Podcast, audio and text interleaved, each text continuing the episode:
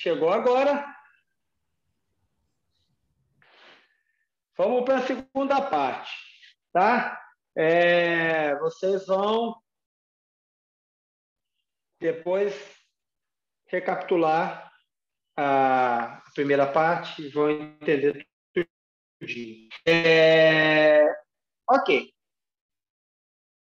Nós já falamos aqui da parte fisiológica, nós já falamos dos objetivos do treinamento, que são ajustes fisiológicos, e agora eu vou falar, primeira coisa, sobre zonas de treinamento. E vou falar de uma maneira simples, na que vocês usam é, no dia a dia. Vou falar de duas zonas de treinamento que a gente usa na prescrição do treino de corrida. Prescrição do treino de ciclismo. Mas do treino de ciclismo eu não estou usando prescrição por ritmo. Então, treino de corrida. É... A gente tem a zona, é... quando vocês. O pessoal que tem a prescrição por ritmo, tem lá na coluna da esquerda a tabela de. Acho que vocês têm uma tabela de ritmo. Tá? É, ali você tem uma letra E, você tem uma letra T. E são aqueles ritmos que geralmente estão ali intercalados nas prescrições de treino de vocês.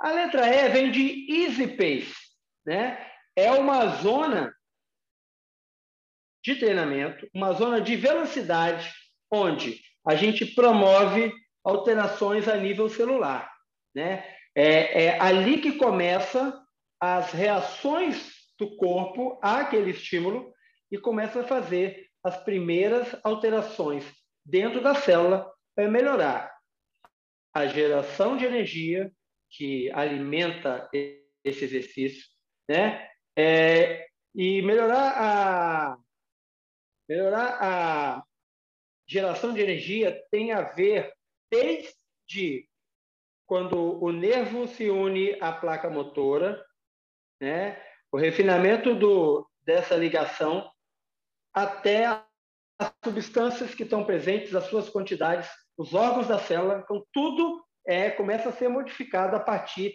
dessa zona de velocidade. Tá? E trabalhar nessa zona fortalece os sistemas cardiovascular e muscular baseado naquelas alterações que eu já falei é, na primeira parte da aula. Vocês têm lá também o T de threshold, que é, chama limiar em inglês. Então, a zona de limiar anaeróbico é a zona que construi endurance. O que é endurance? Capacidade de suportar trabalho prolongadamente ao decorrer do tempo. Tá? É construir endurance a partir do momento que eleva o limiar anaeróbico. Então, Cris Alexandre, quando a gente treina na zona de limiar anaeróbico, o mesmo estímulo, essa zona se expande, o que permite com que eu ganhe ritmo sem sair da zona de limiar anaeróbico. Ok? É... E eu passo a correr grandes distâncias a grandes velocidades sem acumular tanto lactato, que me mantenha uma relação ótima de performance. Ok? Vou só fazer um, um, um resgate aqui, que é importante para o Alexandre e para a Cris. É, eu estava falando de limiar anaeróbico, é, todo mundo lê, já ouviu falar e tal. É, o limiar anaeróbico é a faixa de desempenho é, onde a gente gera transformação energética tá? Mas principalmente onde a gente consegue gerar tanto lactato que a gente consiga refazer ele em, é, em energia, onde eu consiga remetabolizar um metabólico que, em grande quantidade, ele me atrapalha, ele reduz a minha performance, ele interrompe a minha performance e eu consigo manter uma relação ótima de geração e é, ressíntese de energia a partir do lactato. Essa é a zona de lactato. Esse é, é o grande barato é, do treinamento. A gente conseguir delimitar uma zona ótima onde a gente consegue performar prolongadamente e melhorar a nossa performance. Como que melhora a performance? Quando eu vou é, fazendo esses mecanismos ficarem mais espertos, smarts, eles vão se acomodando para de ser tanto ajuste, tanta, tanto ajuste fisiológico, e eu consigo aumentar a, a minha zona de limiar anaeróbico. Tá ok? É, o limiar anaeróbico é o momento do exercício onde eu deixo de queimar gordura prioritariamente e passo a queimar é, glicose, é, glicogênio, tá bom? Como fonte principal de energia. Então, eu tenho uma fase da, do, do metabolismo energético, onde no começo eu dependo basicamente de glicose sanguínea e glicogênio muscular, que é o start do movimento, tá? São os 3, 4, 7 minutos primeiro, depende muito do indivíduo e da, da sua performance ótima, né? Depois eu passo para um momento aeróbico, onde eu tenho é, fonte de energia prioritária, gordura, tá? É, se eu aumentar a performance, se eu aumentar a velocidade, eu volto para o exercício lático. Eu, eu volto a priorizar a glicogênio como fonte de energia. Esse é, um, é uma relação paralela à relação de tempo, porque eu tenho, então, no começo do exercício eu tenho fase lática e depois eu tenho fase aeróbica, onde eu vou consumir basicamente é, oxigênio que vem do. Então, deixa eu complementar. A fase lática, no começo, eu uso glicogênio e uso ATP tá? como fonte de energia. Depois eu passo para a fase aeróbica, onde é oxigênio que ajuda a oxidar glicogênio e gordura. E lá adiante no tempo, eu passo dessa fase aeróbica para uma fase cetônica, onde eu vou começar a, a degradar é, proteína para obter energia. Tá? Isso é a linha do tempo. Empenho, eu tenho um esforço baixo, ou, né? É, lático, depois eu tenho um esforço moderado, que ele é é, aeróbico e depois eu tenho um esforço é, ideal que é glicolítico. Né? Ele é lático do, do, do ciclo do, do glicogênio. Tá? Se eu passar, eu vou entrar também no cetônico e aí vou extrapolar. É, então, isso aí é para a gente entender que tem uma um consumo por tempo, um consumo por esforço, e tem a relação entre eles. Tá? Então, são dois fatores que a gente vai controlar. Como que a gente. Então, o controle da, da variável velocidade de deslocamento, que eu falei aqui no começo, que a gente faz um esporte que é cíclico, ele tem o mesmo movimento repetido continuamente, isso torna cíclico. É, eu vou ter a variável velocidade de deslocamento como é, diretamente proporcional ao esforço. Então, quanto maior a velocidade, maior o esforço. Quanto menor a velocidade, menor o esforço. E assim a gente dosa é, o esforço, tá? É, e eu falei também lembrar aqui uma coisa que é importante. Que esse, é, Esse estímulo ou estresse, que é a velocidade, ele gera uma reação fisiológica, duas reações fisiológicas. Uma reação aguda, que é o aumento da frequência cardíaca e o aumento da, do ritmo respiratório, tá? para promover nutrição. E o segundo é o efeito de treinamento, que é, é o equilíbrio da a busca pelo equilíbrio entre geração de lactato e recintos de lactato em energia. Ok? Aí, esse controle do ritmo, ele tem duas instâncias. Um é a prescrição, que é o papel do treinador. Avaliar o ritmo é, e prescrever as doses de, desse estímulo para que sejam ótimos, para que funcione a metodologia na corrida de vocês. O outro responsável é o atleta, que desenvolve uma sensibilidade ao ritmo e consegue aplicar fielmente o controle do ritmo na sua esfera de atuação, tá? Porque se eu prescrevo, e aí vamos fazer um paralelo com a prescrição por frequência. Se eu te prescrevo cinco minutos em 5 e 10, quanto mais tempo você passar em 5 e 10, mais é, resposta ótima você vai ter dentro do seu limiar anaeróbico. Ok? Toda vez que você baixa para 5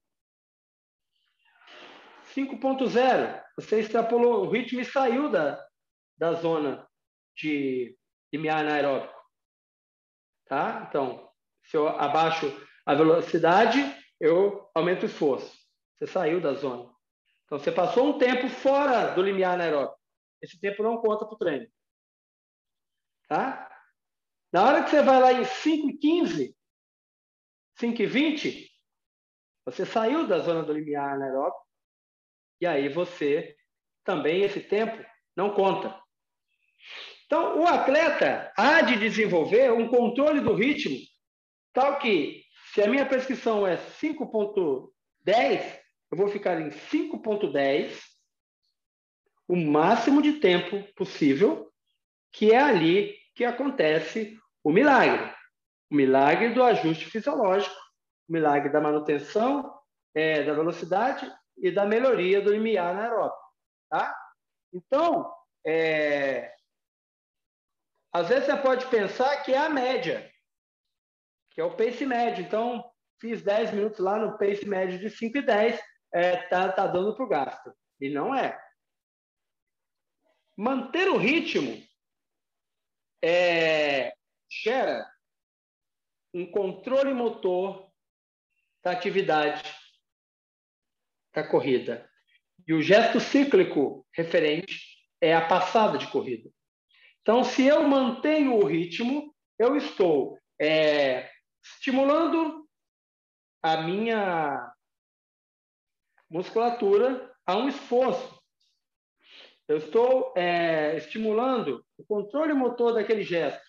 Então, eu estou incrementando a condição de performar. Tá?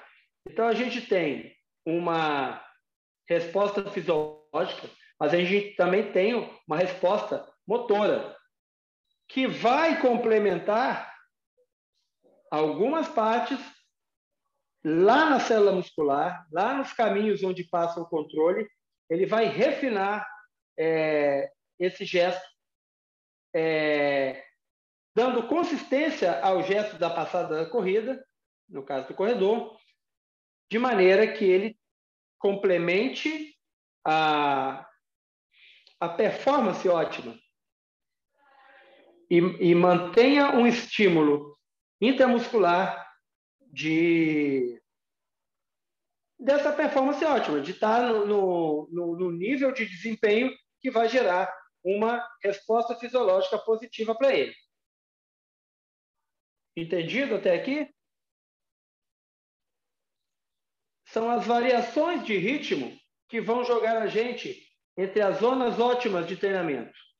Tá? Então, quando eu tenho lá na, na, na planilha treinos de controle, onde ritmo se alterna, e vocês às vezes têm dois treinos de controle diferentes, onde vocês são expostos àqueles ritmos em parcelas de tempo diferentes, né? Se teve a curiosidade de olhar lá, tem tem treinos que você tem maior exposição e tem treinos que você tem menor exposição é, de tempo àquele,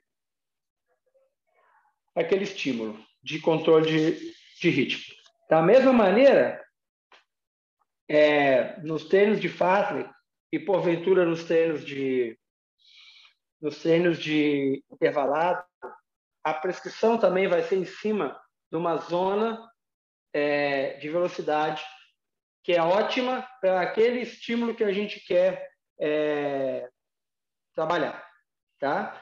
É, da mesma maneira, quando houver uma prescrição de, do, do treino contínuo, que é aquele da última, é, chama a coluna lá da direita, é, quando houver uma prescrição de ritmo, ele também está baseado numa, num ritmo ótimo para estimular todos os efeitos que a gente possa tirar positivos dessa vivência da corrida. Tá ok? Para finalizar, eu, é, eu vou falar brevemente. Talvez vocês gerem é, demandas nesse assunto, mas eu vou voltar nele finalizando terça-feira que vem. Como é medido, como é delimitado essas zonas, coach? Da onde que você tira isso? De uma avaliação.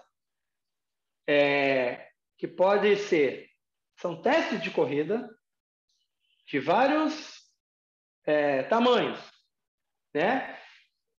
A partir do teste de corrida, eu vou jogar o resultado de vocês numa fórmula, numa tabela de ritmo, que vai ser convertida no pace.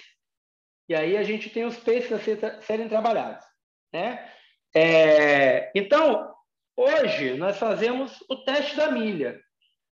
Por que, que a gente faz o teste da milha? Porque é o teste é, mais acessível a qualquer atleta para é, predizer minimamente seu ritmo de corrida. Tá? É, gera um monte de repercussões nos atletas e nos alunos é, a questão de ser avaliado num teste de milha. É, mas não, é, não quero entrar agora na minha explicação nas questões pessoais. Mas é o teste da milha que traz para a gente a medida direta da sua capacidade naquele momento para predizer o ritmo e a sua performance. Tá? É, como a gente viu anteriormente, nós somos incompletos e passageiros, é, não há uma, um escalonamento linear ascendente das performances em teste de milha. Isso vai depender da época do treinamento de vocês e, e das fases pessoais de cada um, né?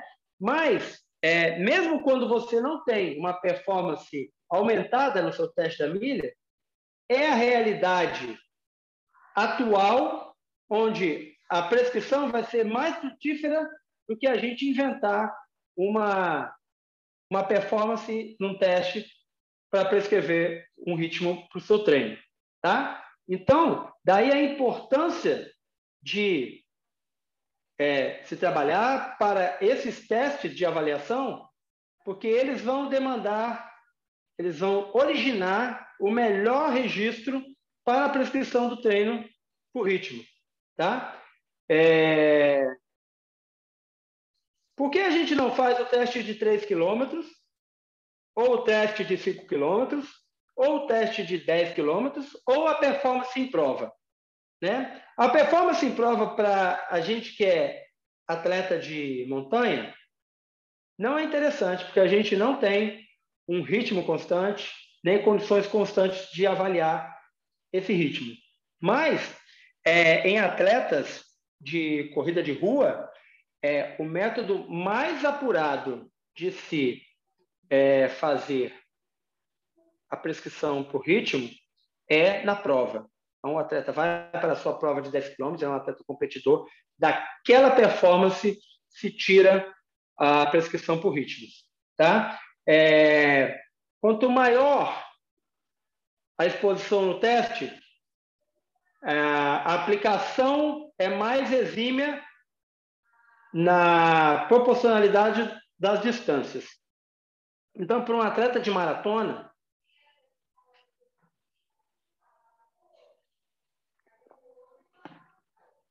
para um atleta de maratona, é, o teste de 10 quilômetros ele é muito mais é, apurado do que o teste da milha. Ok? Porque no teste de 10 quilômetros você precisa manter uma performance durante 45, 38 minutos. Para aqueles atletas. 50 minutos é um tempo prolongado de exposição. Né? É, quando no teste de milha, esse tempo não é tão prolongado, você consegue ter uma, um rendimento melhor. Tá? É, então, é isso. É, a prescrição por ritmo vem é, do teste de avaliação específico de corrida. E é importante que a gente encare esses testes é, com disponibilidade.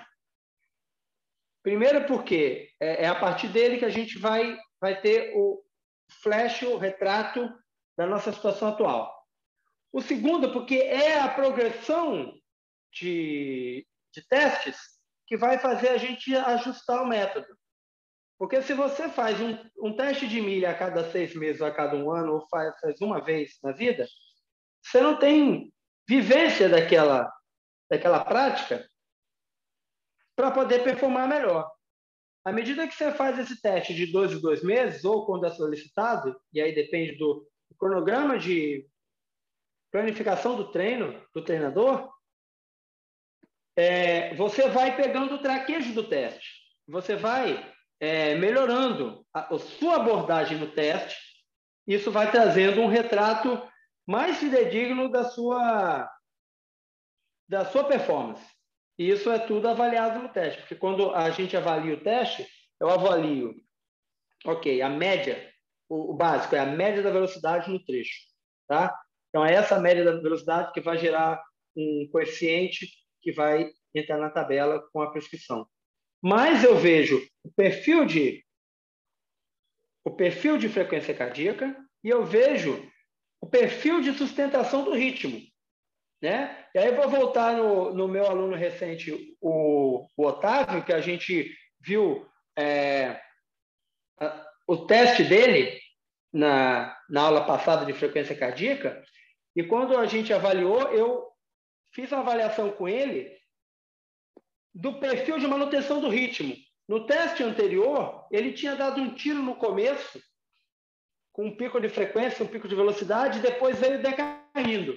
E no último teste, ele, ele foi mantendo ah, um ritmo, é, fez um, um, incremento de ritmo no meio, no meio para 80% do teste, depois ele voltou um pouquinho mais baixo do que o ritmo inicial, mas o perfil de manutenção do ritmo foi menos irregular do que no primeiro teste. Isso é um ganho, porque há um maior controle da, da, daquele ritmo de corrida. E como a gente está avaliando, avaliando o ritmo, é, a, a, o perfil de manutenção do ritmo é mais importante do que a média. Embora, se dá uma cavalada lá e, e vai para o vômito e ganha dois, três segundos no final da, do teste, é, aumenta a média, aumenta o preditor lá, do, pode passar de, de fase lá na, na prescrição. Tá? Mas é, é, é, o consumo, que a gente olha pela frequência cardíaca, é a manutenção do ritmo, me dão é, subsídios para fazer uma avaliação mais ampla dos indivíduos. Tá? Meu recado de hoje era esse. é vocês agora é, tirem dúvidas, participem.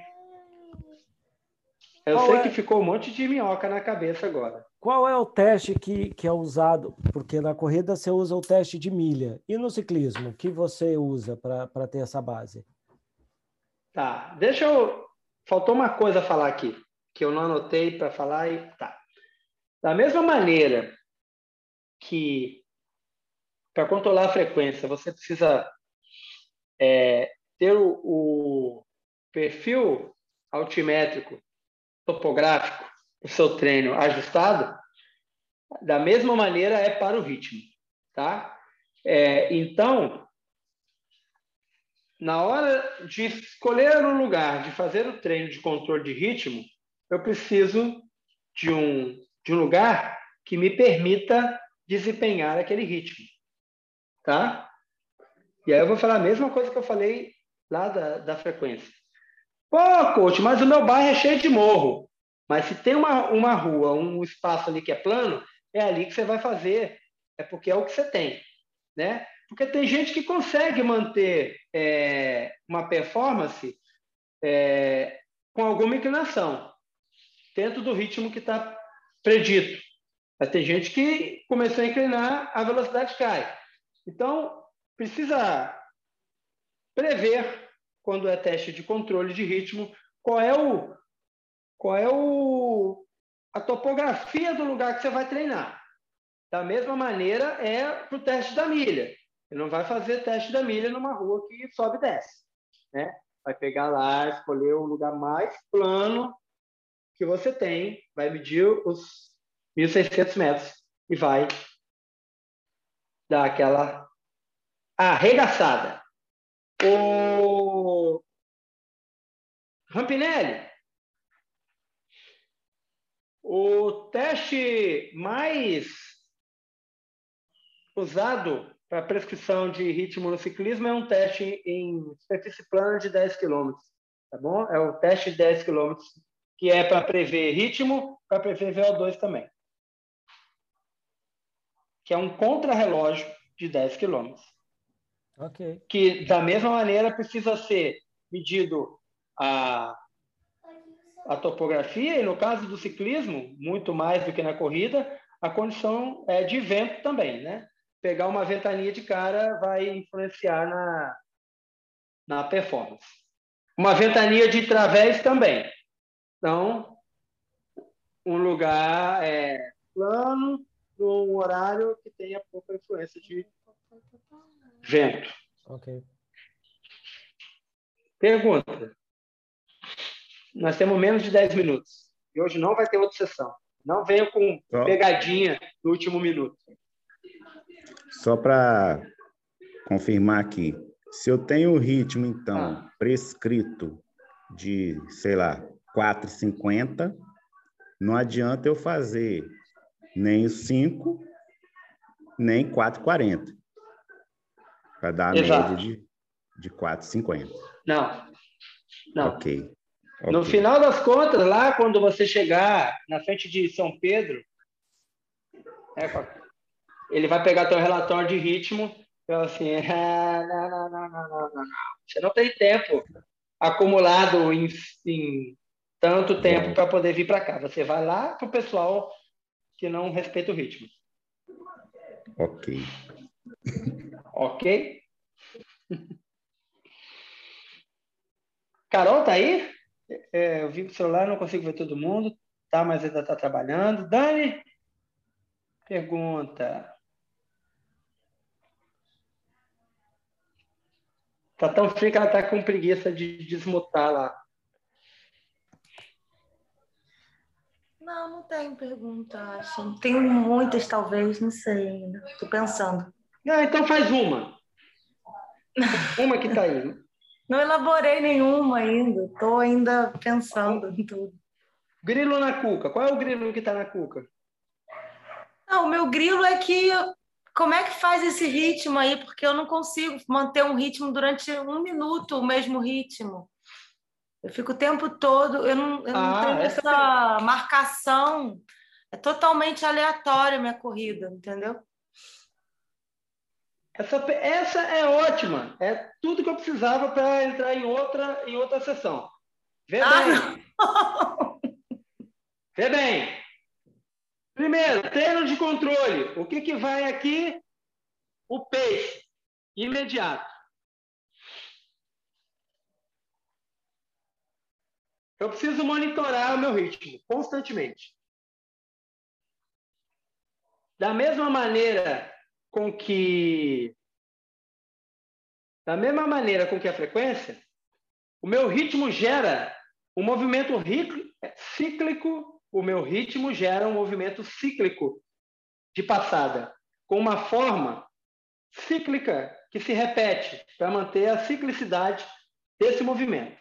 Então, eu vou desenvolver uma percepção de, do tamanho da minha passada e da frequência da minha passada. E aí, sempre que eu tiver em terreno plano, com aquela frequência de passada que está sensível aqui, e aquele comprimento de passada, eu vou estar tá com o mesmo esforço e eu vou estar tá com a mesma velocidade. É, da mesma maneira, ah, tem um ritmo respiratório e uma frequência implicada.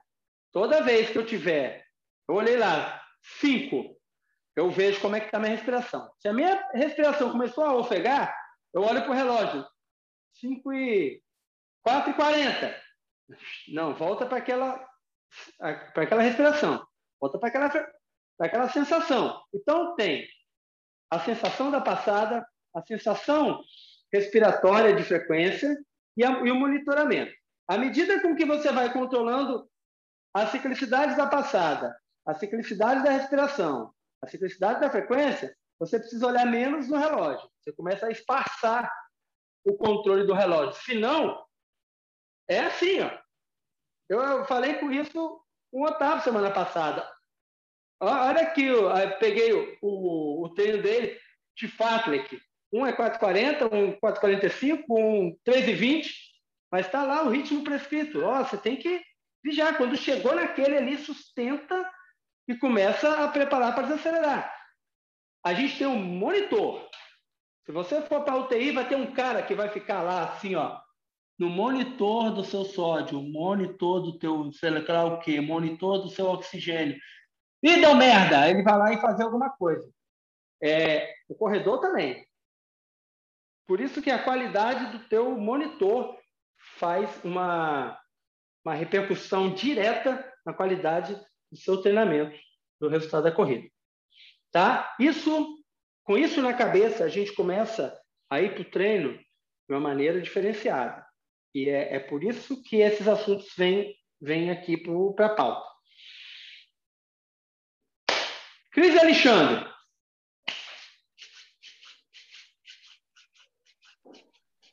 Emílio, você falou que nos treinos de controle o ideal é manter o mais plano possível para conseguir controlar o pace. E eventualmente a gente consegue manter um pouco do pace mesmo com um aclive, é, mas é válido. Você acha que é válido fazer isso? Ou é melhor abrir mão desse esforço extra que tem que fazer para manter o, esse Não. pace? Entendeu a pergunta? Ah, é, é válido, é válido porque é um treino de ritmo de corrida. Mesmo que eleve a frequência, tá? é um, é um treino de ritmo de corrida. Se você consegue é. manter o ritmo com aquele pequeno aclive, ele é válido para o treino de ritmo de corrida. Ok. Ok? Beleza, entendi. Isso dá, é, é quando você está com controle de ritmo mais é avançado, isso te dá uma maleabilidade de terreno. Sim.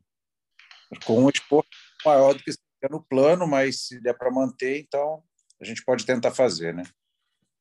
Isso, porque também quando você mantém o mesmo ritmo com aumento de aclive, você está aumentando força e velocidade e potência. Ok. Alexandre, quanto tempo a gente tem aí, Alexandre Rampinelli? Menos de um minuto. Menos de um minuto. Meu, muito obrigado. Na semana que vem a gente vai, durante a semana, vocês vão colocar as dúvidas, vai gerar dúvida. Eu quero que gere tudo, todos os grilos. Botem lá no grupo para a gente gerar material para dirimir isso. O próximo passo é o controle do ritmo da passada. Beleza? Beleza. Vamos preparando. Ok. Obrigado, boa noite. Valeu a presença. Eu, gente.